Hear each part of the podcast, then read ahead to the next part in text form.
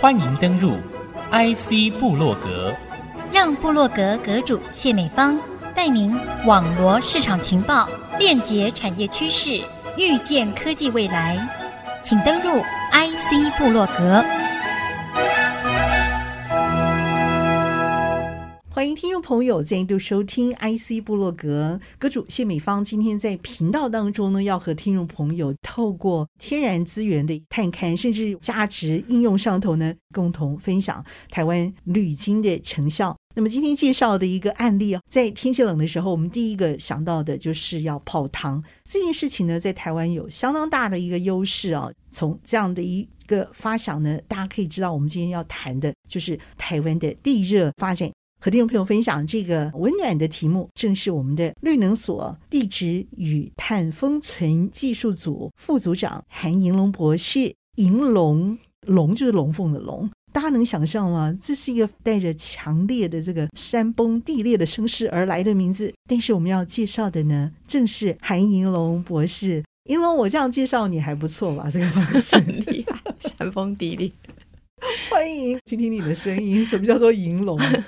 各位听众，大家好，呃，我是韩银龙，你不要怀疑我是女生，不是男生，是 对。那也谢谢美芳姐的介绍，第一次有用这么惊天动地的这种介绍的方式，因为我也觉得蛮特别的神来之笔。我觉得你们爸妈取名的哲学还蛮有意境的，因为跟你今天所谈的这个主题，我觉得多少有点关联哦。我想请教一下哟，因为地热发展这件事情哦，在台湾我觉得来源已久，因为台湾其实本身就是分裂过来的一个地图，所以它本身有一些地热的天然资源。工研院在承接这个任务上，有些特殊的角色要扮演吗？你们要达成的这个目标会是什么？其实工研院在地热上面，其实我们可以说是一条龙的服务。简单的说，地热的开发可以从前面的探勘期到中间的一个开发期，到后面的一个是营运期。那我们大概从探勘，然后到开发到营运，大概所有的技术都可以涵盖。听起来是蛮完整的一个服务内容哦。表示台湾的地热探勘的这些业者看上这一块，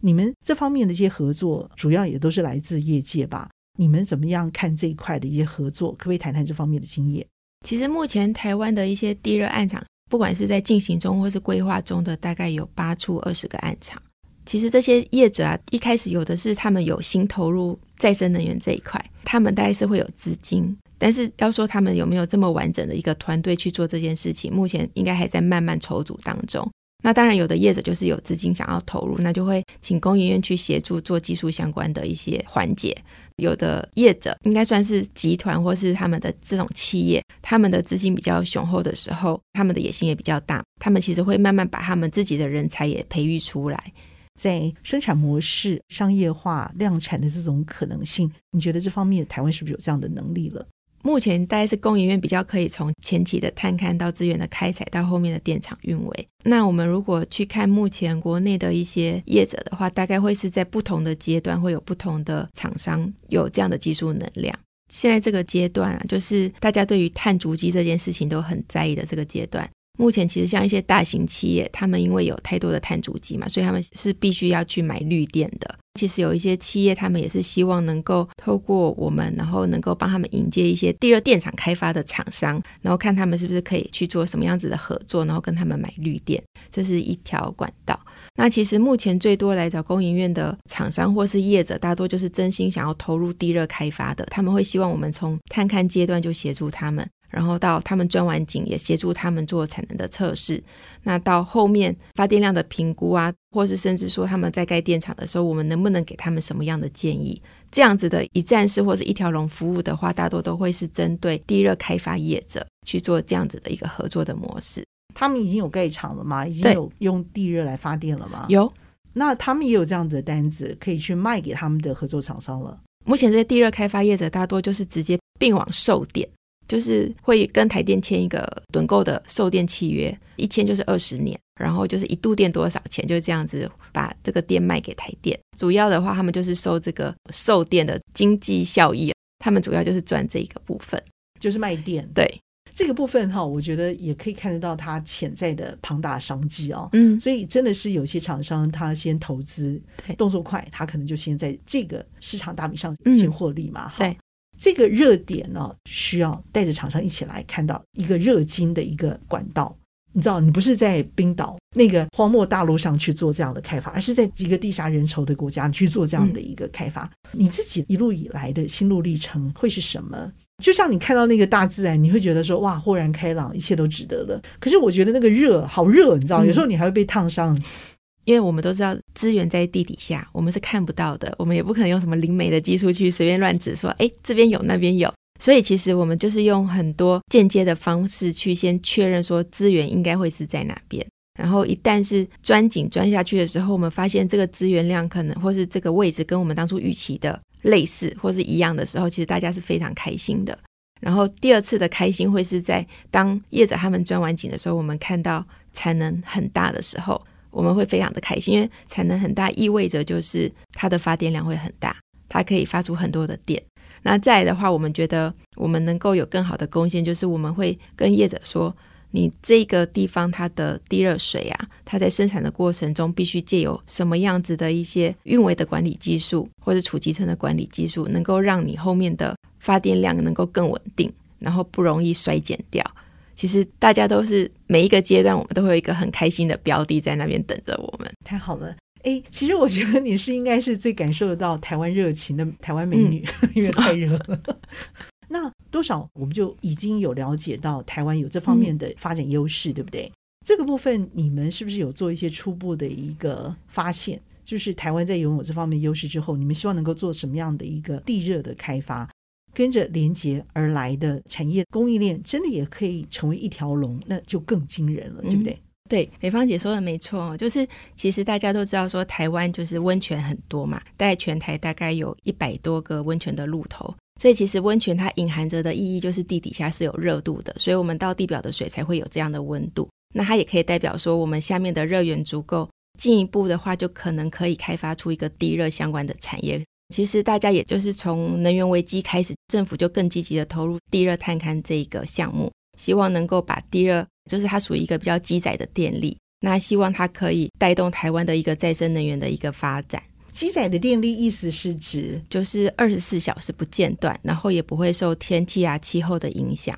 就感觉老天爷给的产业，嗯，没错，永远真的是天然的能源呢。那么打算怎么来做这样的一个地热供应链的这种产业建立的可能？地热的探勘一开始一定都是先从那种露头，就是比较有征兆的地区去开始做调查。那开始的调查就是做地表的调查，可能从地质探勘啊，然后或是采一些冒出到地表的一些水样，进一步就会用地球物理的方式，像是什么地电阻啊，然后大地电池的方法，或是用磁力或用重力的方法，或是侦测去探测地底下的东西。那它当然都是有一点用推出来，因为毕竟你不是真的触碰到。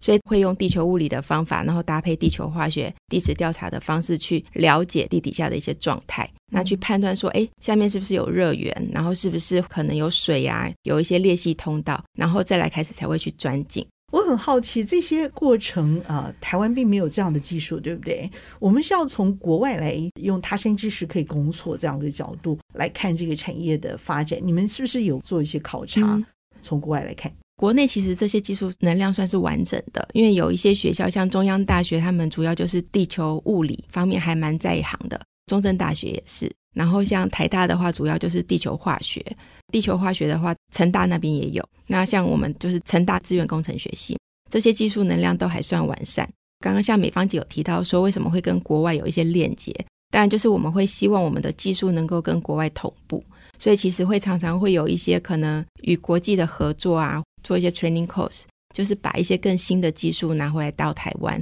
来强化我们既有的技术能量。可不可以从一些国外的案例带我们来经历这一趟的地热？为什么会从国外再带回来台湾，然后做同步的一些发展，让我们台湾的优势能够嗯啊胜出？讲到国外的这个地热的开发啦，第一名的一定是美国，因为现在全球目前地热开发的装置量大概有十六个 gigawatt，那美国是第一名，大概就已经有三点八个 gigawatt。除了美国啊、日本、菲律宾，还有土耳其、纽西兰，他们的装置量也都还不错。然后还有甚至到冰岛也是，像这几个国家，大概都属于比较火山型的地热，表示他们能够发电的能量已经到这么高了，是不是？对，装置容量、机组的 installed capacity 可以发这么多电，但它不用存电，它就不用储电，对，它就是发完就可以直接用，直接用，你就直接并网了。再生能源很多嘛，有风力、有太阳能跟地热能，这几个是目前大家最夯的，也就是大家投入最多的。那特别强调到说，地热它是可以当做积载电力来看，是因为它的热源是来自地底下，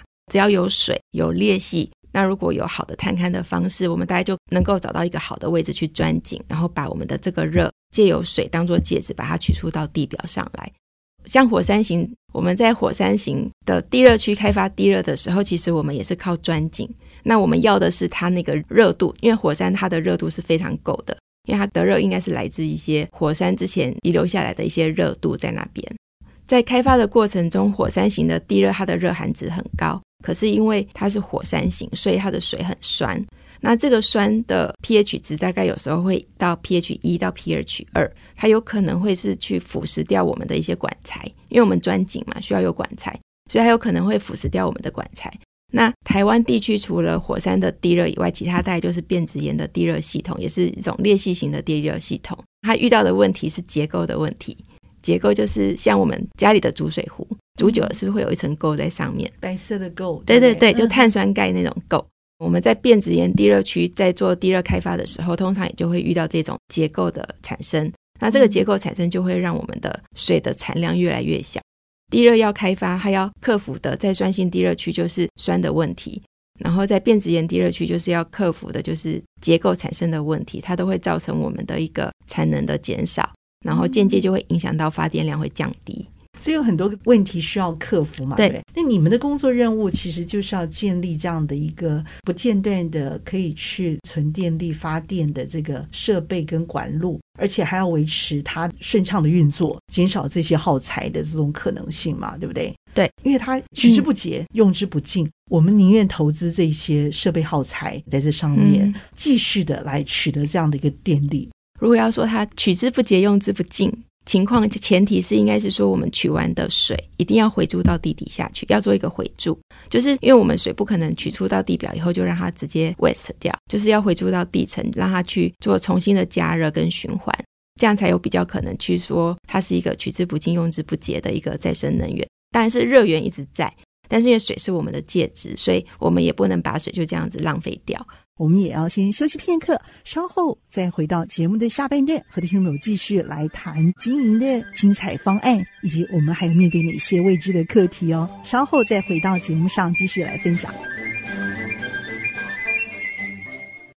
欢迎听众朋友再度回到 IC 部落格，邀请的是我们绿能所副组长韩银龙博士。这件事情让我觉得很兴奋，因为我觉得可以看到的是天然的一个资源。嗯它可以成为我们很重要的一个民生的用电。那台湾又是缺电的国家嘛，嗯、那这些资源都非常的重要。这个部分我会很好奇的地方就是，其实我们挖洞的时候就希望能够一路顺畅的挖下去嘛。这个地方我们会碰到一些刚刚你说的这些管路耗材会怕酸，因为这个东西酸度太高，可能会造成直接的腐蚀。那这个可能就会带来地热卡关的这个问题，可能中途流失掉了啊。比如说，在跟国外的这些环境来对比的话，这个问题你们怎么解决？画面就想到冰岛旁边那块土地啊，它旁边不是驯鹿，而是这个地热资源。这些地热资源出来，我就可以做什么，你知道吗？对不起，你要原谅我。什么温泉蛋啦，好，什么地热吐司啦，这些东西，我只会想到这些。还有一些哦，什么温泉美食，当然不是啊，绝对不是嘛，对不对？所以我想问问看，要怎么来处理这个问题？哦，其实虽然我们都知道台湾这个地热资源非常的丰富哈，但是台湾因为我们特殊的地形还有地狭人稠的关系，我们跟国外的一些地热电厂比较，其实会有一些比较明显的差异性，就是。当我们到国外去参观地热电厂的时候，我们看到的是一大片，然后你就会在一大片的很广阔的土地上面，就看到有烟在不同的地方冒起来。但是这样子一眼望去的时候，我们不会看到有一些邻近的一些温泉区啊，或是有一些住民就住在地热电厂旁边。所以可以简单的说，他们就是一个很广大的地拿来盖地热电厂。可是台湾的地热电厂，我们刚刚也提到说，有温泉的地方，大概就是会有热源。所以，台湾的地热电厂周遭大概就是一些温泉的业者，或是会有一些油气区在旁边伴随而生。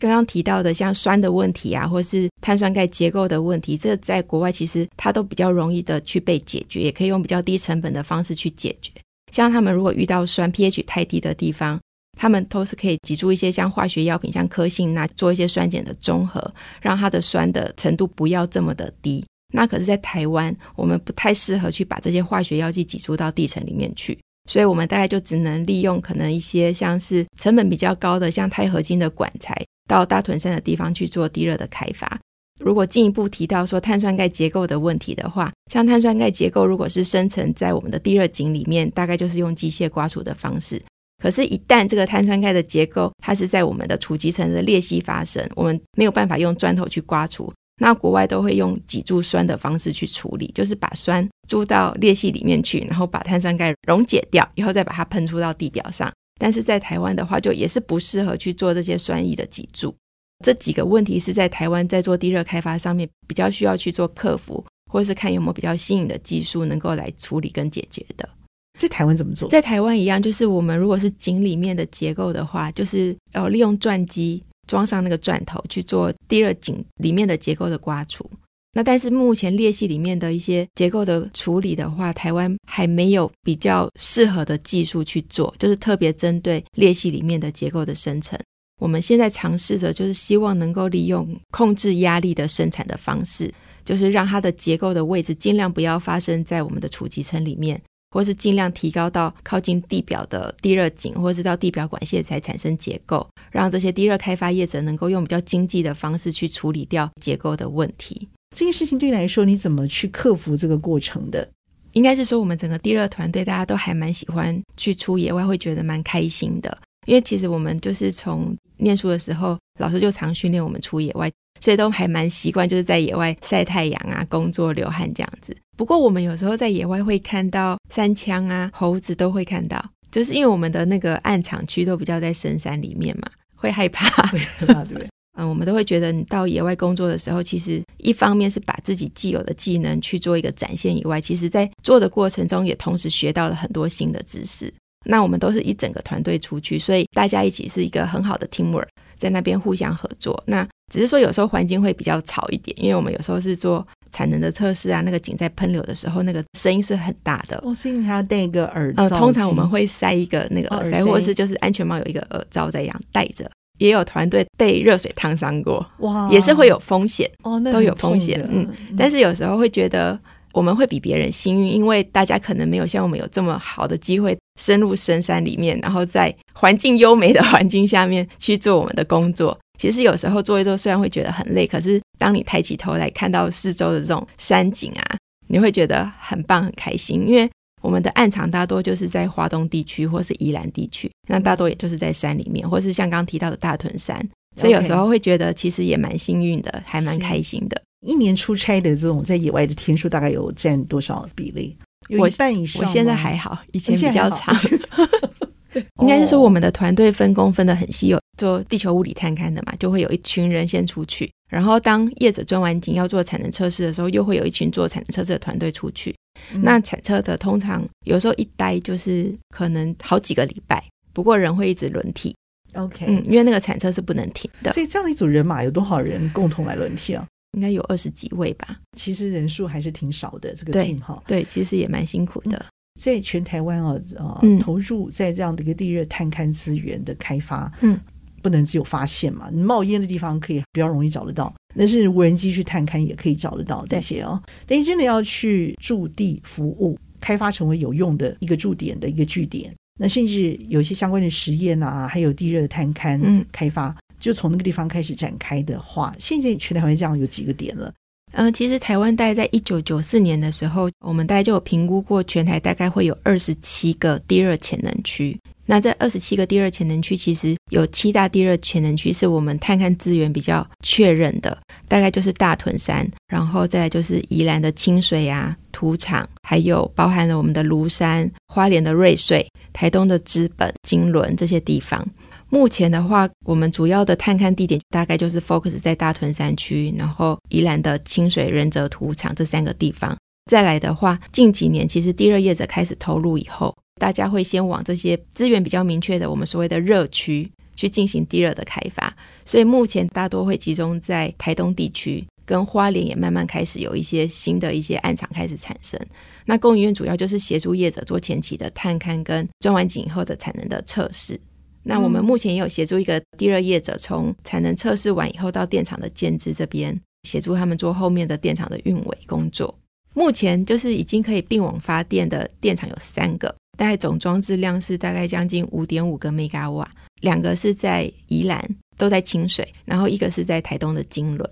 听起来量并不大，目前不大。这个数据其实是有说故事的能力的。嗯、其实我想问的就是说，只有你们在做吗？我们其他还有单位在做吗？这个共同的成绩又是怎么样？其他像地调所现在也是全新投入这个地热的探勘。他们是协助做全台的一个比较前期的探勘的调查，就是帮大家确认说这个区域到底有没有可能有地热的潜能。他们是做比较像是场域级的，那场址级的探勘可能就要由地热业者自己来做比较细的一个探勘跟钻井的决策位置。嗯，场域跟场址的差别就在于说，一个是大范围的进行嘛，一个是比较固定据点，探勘的尺度跟精度不会那么相近，OK，还是会有差异性。嗯我们团队可以刚好借由这样的机会，就是在大家比较不容易采集到的一些资源里面去获得一些大自然的一些回馈嘛。像是其实我们也会从这些地热水里面去做菌株的采集，然后采到一些其实算是可以在极端环境下面生存的菌株，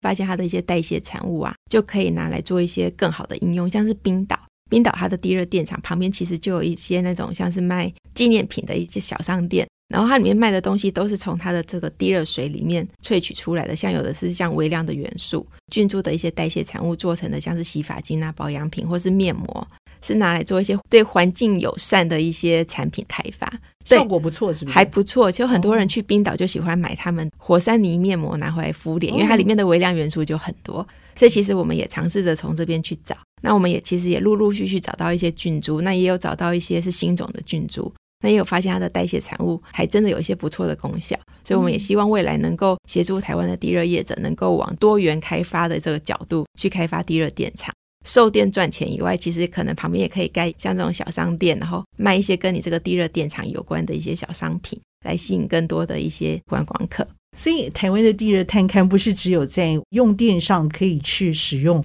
更在我们的观光休闲价值上衍生出来的一个新的价值哦。这个部分也让我想到说，你们的这个专长还真的是不少，嗯、还需要有一些微生物啊、医学这方面的一些专业人才一起来共同营造。没错，真是太棒了。嗯，我觉得你们这个隐身幕后哦，高山女英雄的故事啊，真的是在你身上可以看见，太温暖了。呈现我们台湾地热资源一条龙的一个全员工作，也谢谢我们的绿能所这支足迹哦，遍及台湾二十七个这些地热电厂团队里头，看到了台湾珍贵重要的土地人文故事。谢谢银龙，谢谢，谢谢美芳姐，谢谢听众朋友您的收听。IC 部落格，我是谢美芳，和银龙一起在频道上和大家 say goodbye，拜拜。